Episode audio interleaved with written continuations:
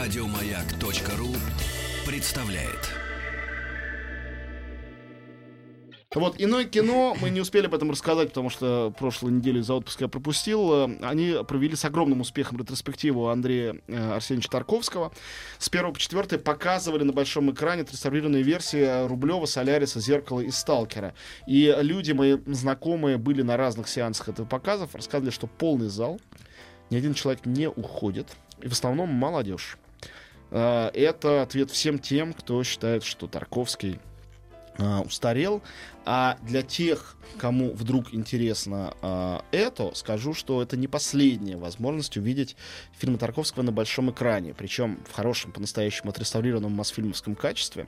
Но вы уже не увидите в ближайшие дни Андрея Рублева, потому что его показали, если я ничего не путаю, вчера но 12 апреля на большом экране, это все будет в э, атриуме, ну, в корову, во всяком случае, точно, то ли атриум, то ли э, октябрь.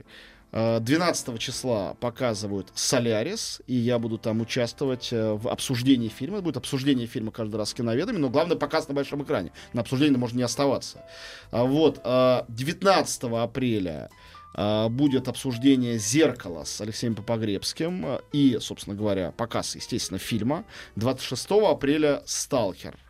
Ну и мне кажется, что э, это прекрасный способ отметить 85-летие режиссера, э, о котором я предлагаю остаток нашего эфира немножко хотя бы поговорить и вспомнить э, э, в честь 85-летия, которое э, случилось позавчера, и, конечно, юбилей это, ну, такой просто формальный повод, ничего больше я в это не вкладываю.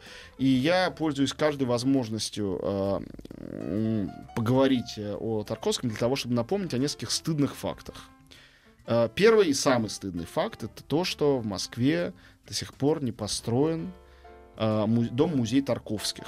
Отца поэта замечательного Арсения Тарковского и сына режиссера Андрея Тарковского. На Щипке это место под дом-музей отведено уже, страшно сказать, почти 30 лет назад. 30 лет назад не стало Андрея Тарковского. Сразу после его смерти было решено создавать дом-музей. Он до сих пор никем не построен. Десять раз принимали решения, называли даты открытия музея. На этом месте сейчас грязный пустырь.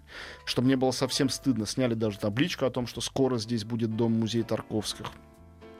И это не только стыдно, но и, конечно, невероятно глупо, потому что я уверен, что если в Москве был бы центр, культурный центр, дом-музей Тарковских, то э, все эти приезжающие до сих пор в Москву, Тома Крузы, Брэда Питты, э, Тарантино, Спилберг, кто угодно, они до Кремля и Красной площади бежали бы туда.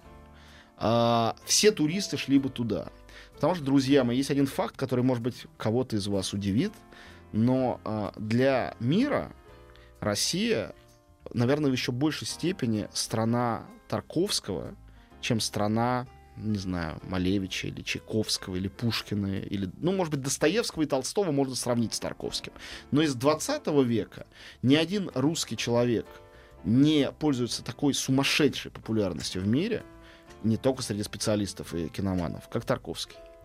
И поразительно, что э, исследование его творчества, смотри Мости, смотри Бельность его фильмов. С годами только возрастает.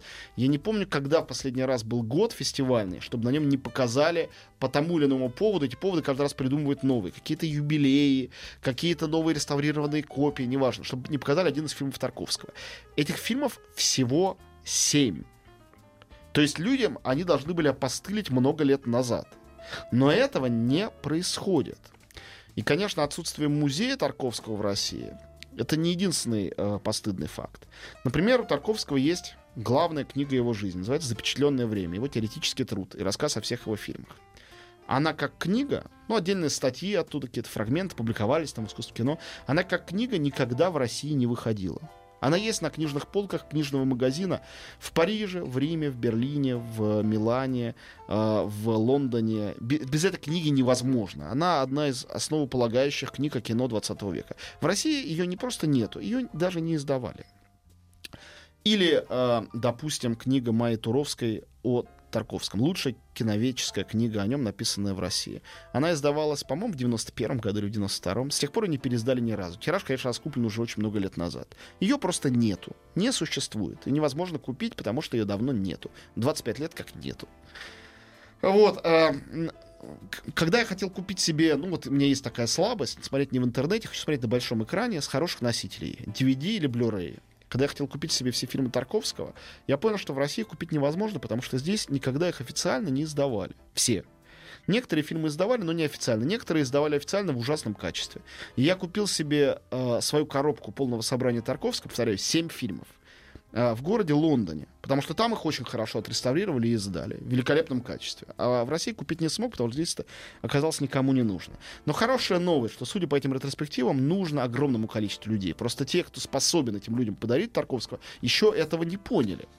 А зрители, они уже есть, и их очень много, и они э, жаждут и хотят видеть э, Андрея Арсеньевича, и хотят видеть на большом экране. Но почему, об этом мы поговорим после нашей обязательной маленькой паузы.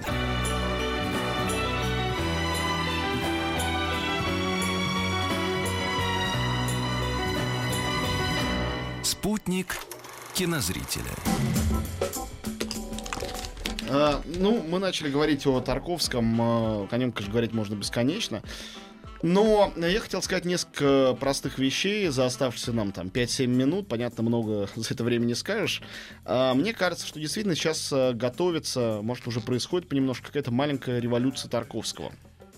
А, революция в сознании. Мне кажется, люди перестали, э, люди, я имею в виду молодые, перестали видеть Тарковского как скучного режиссера.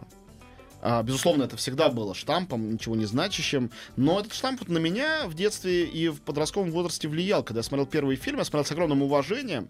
Всегда были сцены в Андрея Рублеве или в э, Которые тебе зеркале. нравились. Нет, нет, конечно, были сцены завораживающие. А были, так думаешь, ну зачем это? Вот оно идет и идет, и ничего не происходит, конечно, красиво. Э, я показывал своему сыну 14-летнему, который абсолютно, ну, сорванец, как бы никакой там, не интеллектуал, слушает русский рэп, э, катается на скейте и прочее. И в нем, и в каких-то других молодых людях, в студентах, которым я показывал это, в нескольких учебных заведениях, я ни в ком не увидел следов, собственно говоря, скуки. А, им всем это интересно, им совершенно понятен этот ритм, он не вызывает у них никакого отторжения, и наоборот, я бы сказал, интригует.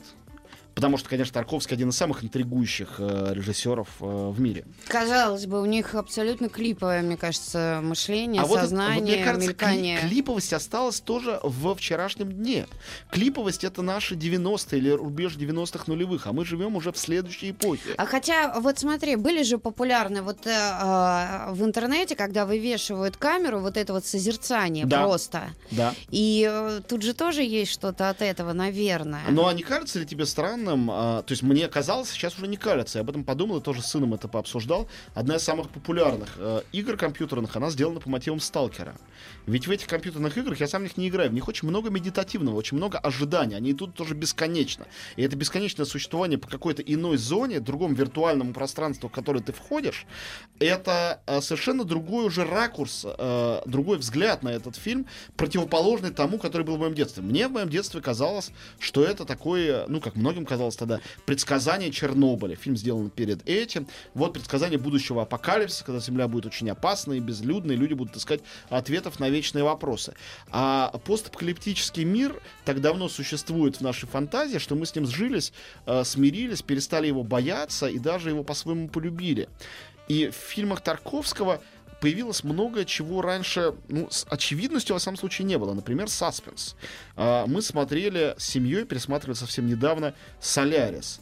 И там есть ужасно смешные вещи, например, вот эти созданные в советских костюмерных Мосфильмах ужасно трогательные костюмы, модные там. Ну, там кожаные куртки с тех пор, положим, может, не особо изменились, но какие-то это трико космические, в которых ходит Банионис, конечно, все это выглядит довольно смешно.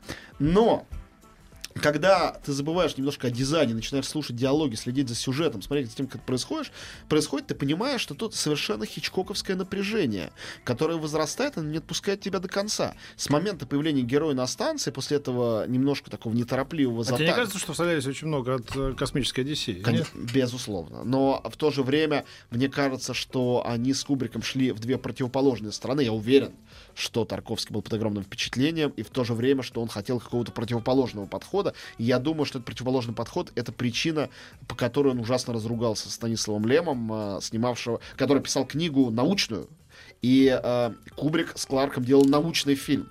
А Тарковского, конечно, интересовала гораздо больше метафизика. Но сегодня эти вещи перестали быть противоположны друг другу. Вот что интересно. И сегодняшним количеством э, фейков в отношении исторического кино и фантазий, чистых фантазий. Ну вот, например, там фильм «Викингов». Очевидно про него, что э, вся Древняя Русь там придумана, изобретена. И когда мы говорим о какой-то аутентичности, еще о чем-то, это совершенно условный разговор. Это все не настоящее. И оно не выдает себя за настоящее. Дело в том, что не, до, не выдавал за настоящее и Тарковский, когда делал Андрея Рублева. Он совершенно намеренно э, переполнил речь персонажа, когда они писали с Кончаловским сценарий, анахронизмами. Там полно лексики, которое не могло существовать в 15 веке, просто исключено. Но при этом в фильме, опять же, недавно его пересматривал, он смотрится как абсолютно подлинное свидетельство из того времени. И в то же время совершенно но он, он настолько неброский, он настолько нейтральный с этими холщовыми рубахами, с этой совершенно не изменившейся с тех пор природой, что ты воспринимаешь его предельно естественно. И это тоже какой-то совершенно поразительный эффект. Я вот не пересматривал ностальгии и жертвоприношения, и почему-то их показов как раз в эти дни юбилейные не происходят. Но я знаю почему, потому что права на эти фильмы, они у европейцев, и это сложнее, чем права у Мосфильма добыть. Вот, судя по всему.